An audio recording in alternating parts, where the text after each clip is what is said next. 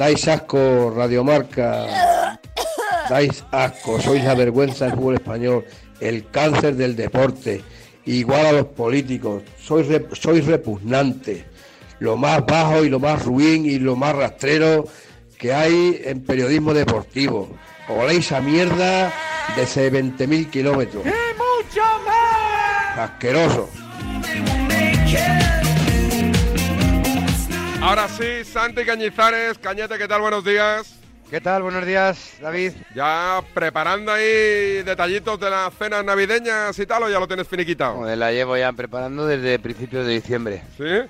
Porque, mm, bueno, veas, es en mi casa, somos un montón de gente y, y- y además estoy yo solo, de momento, preparándola, ¿no? ¿Nadie te echa un cable? Y sí, si lo pido, sí, la verdad, pero prefiero que no me desorganice la línea de trabajo, Sí. que, que en cuanto falle un eslabón eh, se rompe la cadena. ¿Has comprado lotería? Sí, he comprado lotería, pero no mucha, ¿eh? Yo compro la lotería siempre normalmente, pues la lotería de compromiso, ¿no? Tú me regalas un décimo, pues te le tengo que comprar un décimo David. Entonces, como de esos amigos siempre tengo varios, pues siempre llevo algo de lotería, pero no soy jugador de la lotería. A mí, yo siempre cuando me vienen a ofrecer lotería, di- eh, me preguntan, ¿qué es lotería y tal? Digo, mira, a mí me han tocado todas las loterías. La lotería buena, la lotería regular y la lotería la peor. Así es que yo ya no quiero más loterías, ¿sabes? Pero mañana, mañana lo ves por... Es que a mí me pone muy nervioso ver cómo la gente celebra que le ha tocado. O sea, es el peor día televisivamente hablando de mi vida. Es, a mí, a ver, es evidente que, oye, me alegro por la gente que le ha tocado, porque seguramente Exacto. si lo, em- si lo emplea bien, le viene muy bien, porque yo he visto a muchos, mucha gente que le ha tocado la lotería estar en bancarrota a los dos, tres años, así de claro te lo digo, porque lo he visto con mis propios ojos, pensar, ya me ha tocado la lotería, ya está, ¿no? Ya no tengo que trabajar, ya eh, puedo gastar lo que me dé la gana y a los dos, tres años no saber administrar el dinero. Y, pero es verdad también que es un poco coñazo, es verdad, estoy de acuerdo contigo, y sobre todo el, ese y, el, y, los números, que lo escuchas dos minutos y está bien, pero toda la mañana, bim bam, bim bam, bim bam, yo no sé cómo no se cansa el que está ahí en la sala, cómo aguanta toda la mañana, ¿no? Oye, ¿y ya empiezas a recibir familiares en plan, ya te empiezan a llegar a casa o no? ¿O, o esto jueves, Están a viernes? punto, están a punto entre, creo que mañana ya llegan los primeros Sí.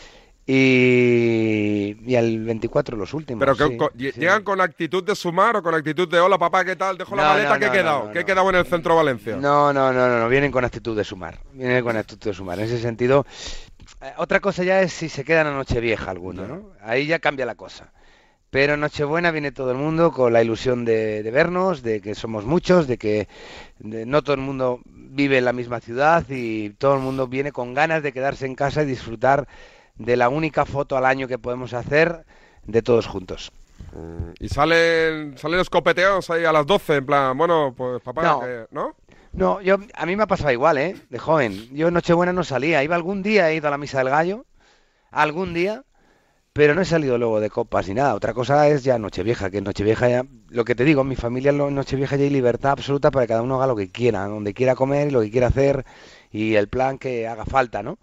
Pero en Nochebuena es- tú- todo el mundo es como, eh, vamos a quedarnos en casa, vamos a disfrutar de la familia, vamos a hacer la noche larga y ya pues ya se va yendo la gente poco a poco, porque ya se va cansando, los más eh, mayores y demás, pero la intención es quedarse a comer en casa, a cenar en casa todos juntos y alargar la noche lo que sea necesario con algún juego de mesa, con alguna chorrada. Este año he comprado un bingo. ¿Sí? Mira, sí. ¿Y jugaréis con dinero de verdad o no? Fí- Fíjate si soy moderno.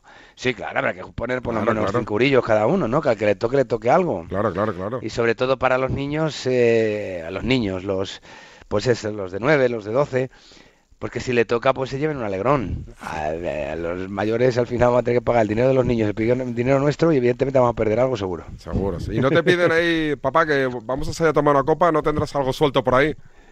No, no les hace falta. ¿No? Porque los que, los que toman ¿Los tienes copas bien, ya tra- bien colocados a todos? No, Ah. los que toman copas ya trabajan. Entonces, los que, de momento, los que toman copas trabajan. En ese sentido no tengo problema. Me piden para otras cosas, pero no para eso. Ah, Me piden los otros para todo, para todo, como a todo el mundo, ¿no? claro, claro. Pero caprichosos como, como todos los niños. Pero los para copas, las copas ya las pagan ellos, gracias a Dios. Ya veremos a ver si, si dura esta, esta buena costumbre. Claro que sí. Oye, eh, el Mundial.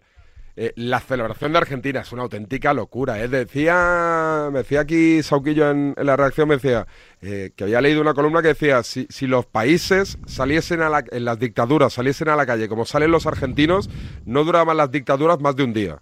No, claro que no. Ni yo creo que ni horas. Es evidente, el problema es que mm, es muy difícil unirnos a todos en un objetivo y en, en, concreto el pueblo argentino sí que sabe y que sí que ese objetivo lo tiene muy claro desde muy desde siempre que es el fútbol selección argentina. Y es capaz en el monumental de River pues ver a hinchas de Boca y a hinchas de River que se estaban matando la semana anterior eh, animando juntos a la selección argentina. Ese ejercicio que hace el pueblo argentino con la selección no lo hace ni a nadie ni con el fútbol ni con nada pero a mí no me sorprende, o sea, lo que he visto no me sorprende, eh, porque ya lo llevo viviendo mucho tiempo, porque he ido a Argentina a ver partidos del albiceleste allí, eh, porque es un espectáculo, es un espectáculo brutal, porque si hay pasión en el fútbol, hay emoción en ningún sitio más que en Argentina, pero ese sentimiento de unidad, que es lo único que une al pueblo argentino, yo creo, el, fútbol, cuando juega el albiceleste, pues eh, es que es difícil de encontrar incluso en, en cualquier otro país, con cualquier otra con cualquier otra eh, situación.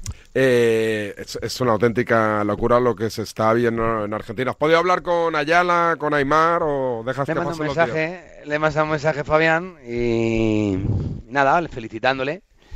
Eh, bueno, pues trasladándole la alegría que tenemos aquí, los que le queremos, porque le hemos visto triunfar y porque le hemos visto levantar el trofeo, en este caso como ayudante técnico de Scaloni. Y me ha contestado, pues, eh, algo así como ya te contaré, es una locura lo que estamos viviendo. Pero bueno, es algo que ya que ya que ya sabemos, ¿no? Si es que lo estamos viendo. si fueses parte de ese cuerpo técnico, no le diría, yo sí, ¿eh? yo le diría a Scaloni, vámonos de aquí. O sea, aquí ya, aquí ya no podemos mejorar esto. Corre... ¿No? No, bueno, yo creo que es, hombre, mejorar es imposible, es evidente porque es lo más grande. Sí, bueno, se puede mejorar con otro tipo. Porque Argentina tampoco es Francia, es decir, cuando se vaya Messi, la generación de jóvenes argentinos no, es la de Francia. Es decir... Pues mira, yo no estoy de acuerdo, fíjate lo que te digo. O sea, evidentemente respeto la, la figura de Messi como el que más, me quito el sombrero 20 veces con Messi. Sin Messi no ganan. Vamos a ver, es posible que sin Messi no ganen, de acuerdo, muy bien. Pero también te digo, yo creo que ha habido, ha habido ha sabido Scaloni hacer. Sí, sí, ha sido eh, pues muy, listo. Coser ese equipo. Normalmente ese equipo era Messi y los demás. Y Messi miraba algunas veces pues de otra manera que los mira ahora a los demás y los demás miraban a Messi de otra forma. Y ha sabido hacer mucho más humilde a Messi dentro y fuera del campo con respecto a lo que es la unidad del equipo, la convivencia del equipo. Y ha sabido también inculcar a los, al resto que Messi es un jugador distinto que no se puede tratar igual que a los demás. Y todo eso lo ha conseguido no solamente Scaloni, sino todo ese cuerpo técnico que tiene. Samuel, o sea, Walter Samuel, Pablo Aymar, Fabián Ayala, son gente muy honrada, son gente de un reconocido eh, de una reconocida profesionalidad y talante futbolístico, ¿no? Entonces, para mí esa ha sido la clave. Eh, esa y por supuesto los conocimientos del entrenador, el talento de los jugadores, pero creo que Argentina tiene, tiene futbolistas interesantes, tiene una nueva generación de jugadores, donde con Enzo, con Juli, en fin, eh, con Romero, eh, jugadores jóvenes que, que, van a aportar muchísimo. Y yo vengo discutiendo todos los días que para mí Messi ha estado mejor rodeado en el 2022 en Qatar que lo estuvo Maradona en el 86. Pero bueno, eso es una pedrada mía.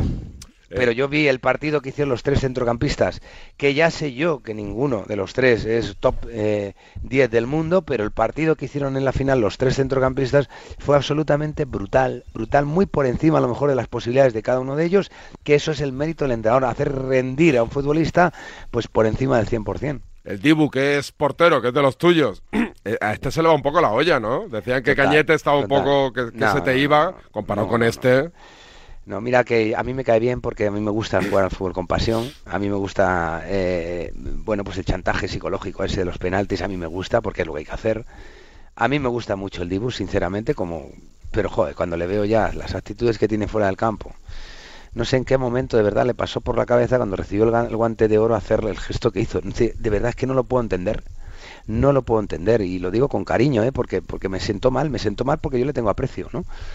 Y, y ante los ojos de todo el mundo, o sea, te han elegido el mejor portero del mundo, has ganado un mundial, has participado en los penaltis, has tenido una pelota en el 120 que la sacas, es el sueño de tu vida mejorado 120 veces. Y se te ocurre cuando te dan el guante de portero hacer un gesto obsceno. Ayer está celebrando con su gente su mundial y lleva un bebé con la cara de Mbappé en los brazos. O sea, mm, hay que ser, eh, no, pienso, eh, de verdad, es que hay que ser eh, eh, deportista en el campo, hay que ser deportista fuera. Y en el campo, incluso te digo, se pueden permitir cosas que no se pueden permitir fuera, porque te tienes que poner muchas veces a la altura del reto psicológico y de la exigencia psicológica del rival. Pero fuera del campo, ya has ganado.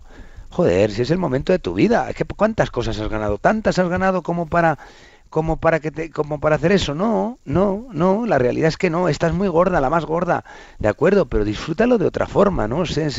Eh, además, no sé si, si, es consciente del ejemplo que da a todo el mundo del pueblo, o sea, eh, eh, el ejemplo que da primero porque lleva una camiseta de, de, un país.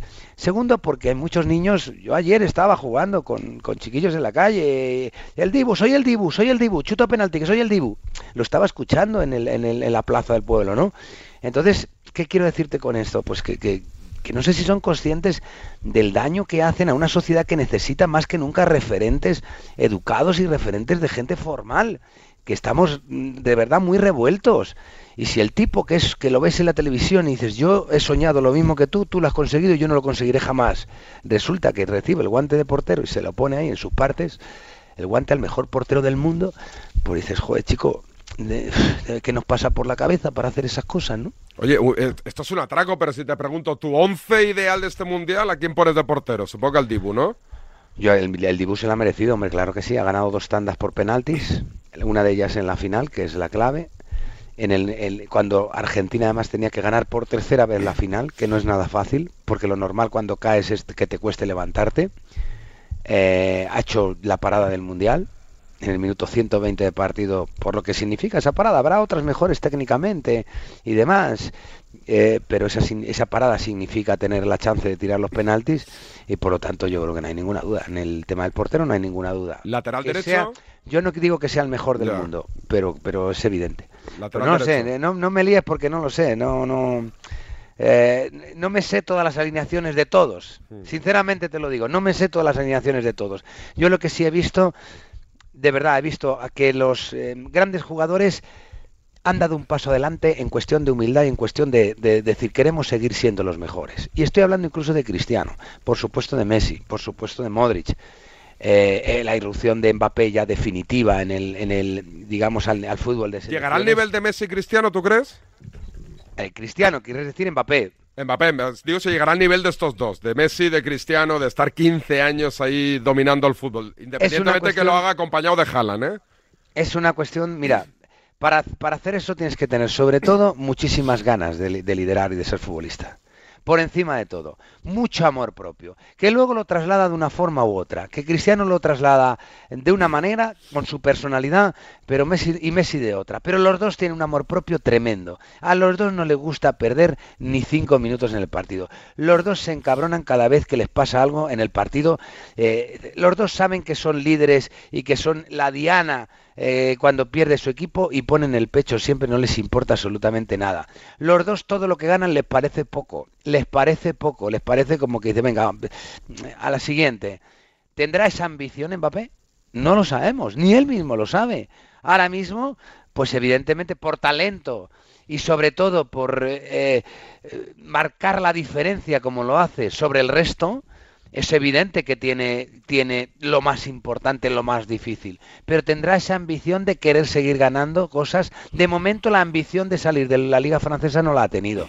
Y si tú quieres ser un futbolista, mm, pues eso, que, que, que rompa moldes, pues no es lo mismo, obviamente, competir en la liga francesa que competir en otras ligas eh, como la española o como la inglesa. En fin, todos sabemos cuál es la diferencia entre la liga francesa donde hay un equipo que, tiene no sé cuántas veces más presupuesto que el resto y otras ligas muchísimo más competitivas. De momento la primera ambición no la ha tenido, porque tuvo la oportunidad de jugar en el Real Madrid y no ha querido, ¿no? En el Real Madrid o en el equipo que a él le hubiese dado la gana. Real Madrid es porque estaba mejor posicionado, pero si él hubiese dicho quiero ir aquí, no creo que le hubiera cerrado la puerta a nadie, ¿no? Y no ha querido. Eh, ¿Qué vas a hacer hoy? O sea, ¿tienes, ya, ¿tienes mucho lío? No, pues mira, hoy tengo, el, hoy tengo el día libre, solo tengo que trabajar esta noche a las once y media en el partidazo. Y mañana recojo a mis padres en Portollano, en Ciudad Real. ¿En coche vas o qué? para Valencia. Sí, sí, no, ya estoy aquí. Ah, Ya ¿estás en estoy Puerto aquí. Llano? Sí, y mañana mañana nos vamos para allá. Mañana nos vamos y, y así tenemos ¿Ti- dos ¿Tienes días. colegas Tengo- todavía en Puerto Llano o no? Los- Sí, claro. los me- ¿De la infancia los tienes de- todavía? to- Sí, yo me fui a los 16 años de allí, pero toda la gente con la que fui al instituto, primero y segundo de bachillerato, eh, pues eso, con 14, 15 y casi 16 años, pues yo me fui justo cuando los cumplí, pues son amigos míos, por supuesto todavía, vamos, es que es, es- son de, eso es- es- aunque no hables, puedes hablar mucho o poco durante el año con ellos, pero la amistad persiste sin ninguna duda. ¿Y, tus hijos, eh, te cuesta llevarlos a Puerto Llano o no? Lo típico, papá, no seas pesado, ya iremos... No, Estamos mejor no. un poquito en Valencia. yo No, no, no. me no, voy a no, no. Bruselas. Eh, No, tienen problema ninguno. Eh, he de decir que mis hijos. Pero, pero un par de días, ¿no? No no les dices, vamos una semanita, hijos. Ah, Mira, son al revés. Los únicos planes que no le gustan con su padre es los de quedarse en casa. Pero si su padre dice vámonos a, nos, a donde sea, vienen encantados todos. El problema aquí llega cuando empieza el, el jueves ya, viene el fin de semana y dice, ¿qué vamos a hacer este fin de semana? Ya te, ya te meten Y presión. entonces, sí, efectivamente. Y entonces si le dices, pues mira, yo creo que deberíamos de estar tranquilos porque tú tienes examen, tú no sé qué, tú no sé cuántos, esto y lo otro, entonces ya no le va. Pero ¿de ¿qué le vamos a hacer este fin de semana? Aunque le digas, vamos al rincón del mundo, que es más aburrido, más tal, dice, perfecto, no pasa nada, maravilloso. El problema, repito, es cuando no les das actividades. Ahí sí, ahí sí se quejan. Eh, Santi, que ha sido un placer. Gracias, amigo. El placer es mío. Un abrazo a todos. Feliz Navidad. Igualmente, con Santi Cañizares llegamos al final de este Despierta San Francisco, ¿eh? Pero ojo, ¿eh? Que volvemos. Sí, sí, claro que sí. Mañana, pasado, el otro, el de la moto. No descansamos. Cuidaros, a cuidarse. Chao, chao.